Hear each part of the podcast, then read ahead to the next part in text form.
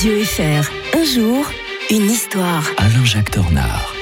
Bonjour Alain-Jacques Tornard. Bonjour Mike. Tous les matins, l'historien de Radio Fribourg nous raconte en trois minutes une grande page d'histoire. 21 décembre 1991, l'URSS décédait à l'âge de 69 ans. Ouais, euh, on voyait venir la chose, mais on ne s'y attendait pas vraiment. Parce que vous vous rendez compte, ça avait été créé en 1922. euh, C'était la patrie des peuples. On imaginait euh, le, le- le- le- la victoire du genre humain plus tard. Vous voyez On pensait que ça allait durer mille ans. hein. Le, rêve du communisme vainqueur.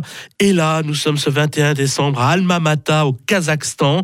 Et ben, on, voilà, tout, tranquillement, euh, apparemment tout tranquillement, en tout cas, l'Union soviétique euh, cède la place à une éphémère communauté des États indépendants, la CEI, euh, qui avait d'ailleurs été créée déjà dans un premier temps le, le 8 décembre 1991.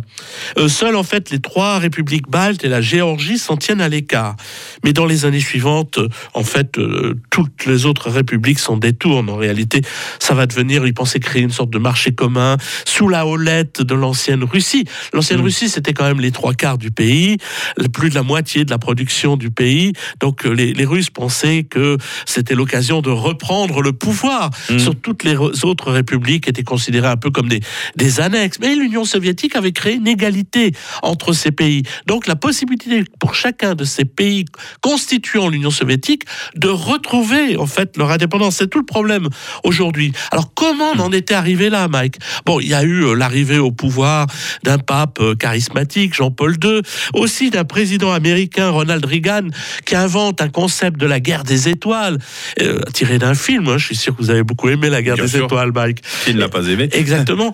eh bien, cette guerre des étoiles, les Russes montrent, les Soviétiques à l'époque montrent qu'ils ne peuvent pas suivre, tout simplement. Mm. Leur économie est exsangue. On le voit au niveau des voitures, hein, c'est très révélateur. Les voitures des pays de l'Est, euh, vraiment, avaient perdu beaucoup de leur superbe au fil Voilà, des, La fameuse Trabant, par exemple. voilà, de Est allemande. Alors, en, en fait, quand Mikhail Gorbatchev, Gorbatchev arrive au pouvoir, il entame en effet une vaste modernisation de l'économie, mais rien n'y fait. Euh, les pays commencent à, à partir, la Lituanie en 1990, et même si euh, euh, Gorbatchev est élu à la nouvelle fonction de président de l'URSS, il n'avait jamais eu jusqu'alors, c'est le seul moment où il y en aura un, eh bien, en fait, la Russie adopte une, une déclaration sur, de sa propre souveraineté.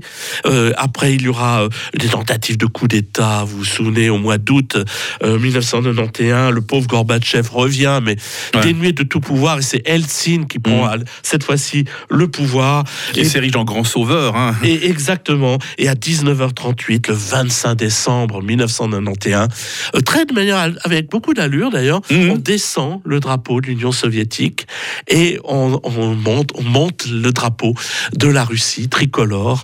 Euh, on essaiera d'enlever d'ailleurs l'hymne soviétique, mais finalement ça, on pouvait pas. Donc on va le garder en changeant quand même quelques paroles. à la fin d'une époque, hein, ce 21 décembre euh, 1991. On va revenir beaucoup plus loin dans le temps demain avec vous, euh, l'historien de Radio Fribourg. En 1688, on verra comment ça s'est terminé en eau de boudin euh, pour le roi euh, Jacques II d'Angleterre. Alain Jacques Tornard, très belle journée. Bonne journée à tous.